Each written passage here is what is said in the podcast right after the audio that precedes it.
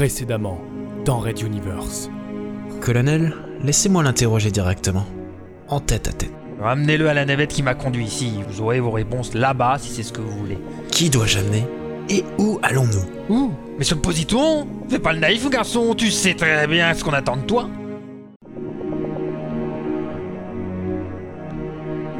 Raid Universe, chapitre 16. Vortex.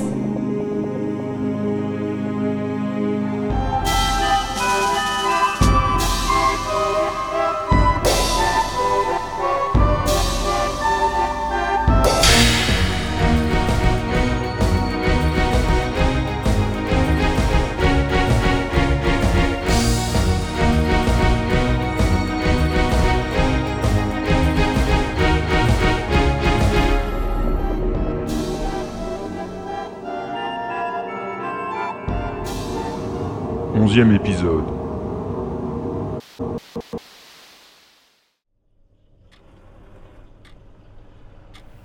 Good n'arrivait pas à trouver le sommeil. Comme souvent dans ces cas-là, le plafond devenait un terrain de recherche et de découverte sans fin, où la moindre aspérité, boulon ou toile d'araignée était un continent à explorer. Vivagel pompait doucement ses pattes avant contre son torse, le contemplant de ses yeux mi-clos. Il en fut récompensé par une série de caresses tout à fait à son goût. Le lieutenant regardait, pensif, le gros charroux ondulé, se trémousser et faire mille manières à chaque passage de la main de son maître. Il ne doit pas y avoir tant de chats ayant voyagé comme toi. Quelque part, tu dois être une star chez tes congénères. Hein L'autre ronronna de plus belle, en clignant plusieurs fois des yeux. Il semblait répondre Si tu savais. Retour vers le plafond. Phil ne doutait pas qu'une bonne partie de la population du transporteur devait, plus ou prou, être réfractaire au sommeil. Certes, ils avaient eu une chance insensée, et encore était-ce une chance, de survivre à la sortie inattendue de la passe. Mais comment rentrer? Magellan lui-même reconnaissait à Mimo être ici depuis très longtemps. Devrait-on s'habituer à manger des cubes nutritifs? Vivagel se redressa alors, s'étira, puis sauta par terre, s'éloignant tranquillement vers une pièce adjacente, où Sa Majesté avait installé ses quartiers de nuit. Il gratifia tout le monde d'un inhabituel miaulement profond qui résonna dans la chambre. Phil serra les dents. Il détestait quand le chat s'amusait à les réveiller ainsi pour son simple plaisir. Adenor se retourna dans un demi-sommeil, sur un murmure interrogatif. Ce n'est rien, chérie. Rendors-toi. C'est juste le chat qui fait des siennes. En fait, justement, je voulais plutôt vous suggérer de vous lever. Alors que Phil sursautait, Adenor avait déjà bondi et jeté la couverture du lit sur la silhouette qui venait de parler depuis l'encadrement de la porte. Roulant au sol, elle attrapa une de ses béquilles et se préparait à l'utiliser tel un harpon quand elle s'immobilisa, comme paralysée. La voix de Fabio s'éleva de nouveau. Tout doux, madame la guerrière. Je suis navré de m'introduire ici sans prévenir, mais il fallait que je vienne discrètement. Euh, Zoé, puis-je te libérer sans me faire transpercer par ta béquille? Alors que le mental libérait la jeune femme de son étreinte psychique, il fit signe à Phil de ne pas crier ni émettre aucun son, percevant la colère qui émanait du lieutenant. Je vous dois quelques explications, j'en conviens. Le temps nous manque malheureusement. Sachez seulement que j'ai une sérieuse piste quant à la vraie raison de notre présence. J'entends tout le transporteur dans cette dimension. Et je vais avoir besoin de vous. Nous allons devoir déjouer la surveillance de toute la garde du vaisseau et, et encourir une belle colère d'Arlington, mais... Il regarda tour à tour Adenor et Phil, puis leur fit un clin d'œil.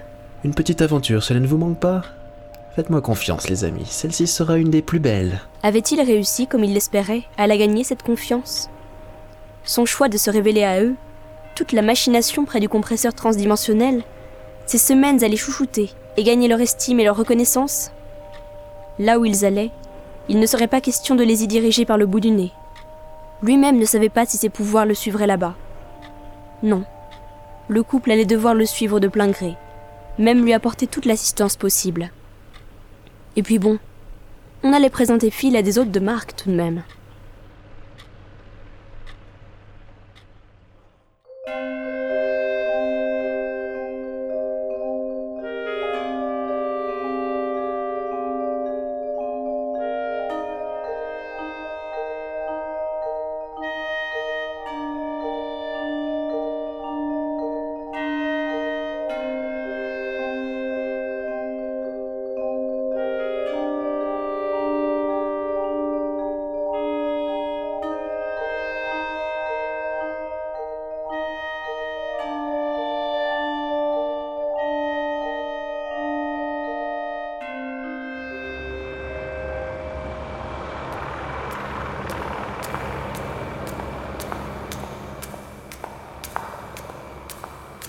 Bonjour monsieur, dame, c'est un plaisir de vous rencontrer. Je suis Auguste Magellan, le capitaine du Positron.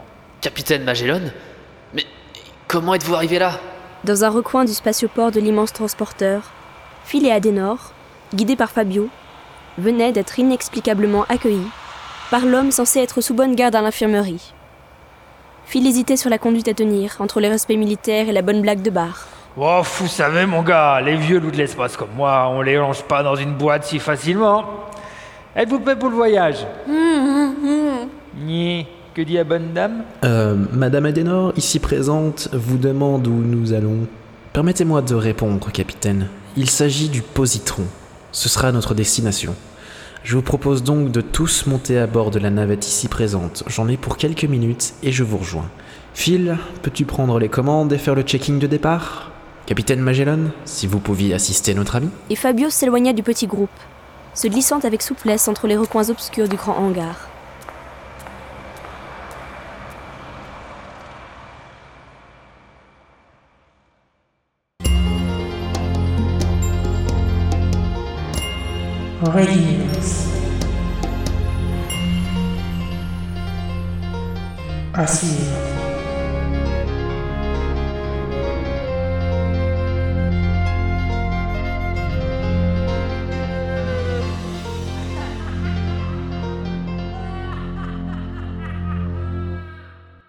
Retrouvez les musiques originales, les chapitres complets et les livres numériques de la saga sur reduniverse.fr.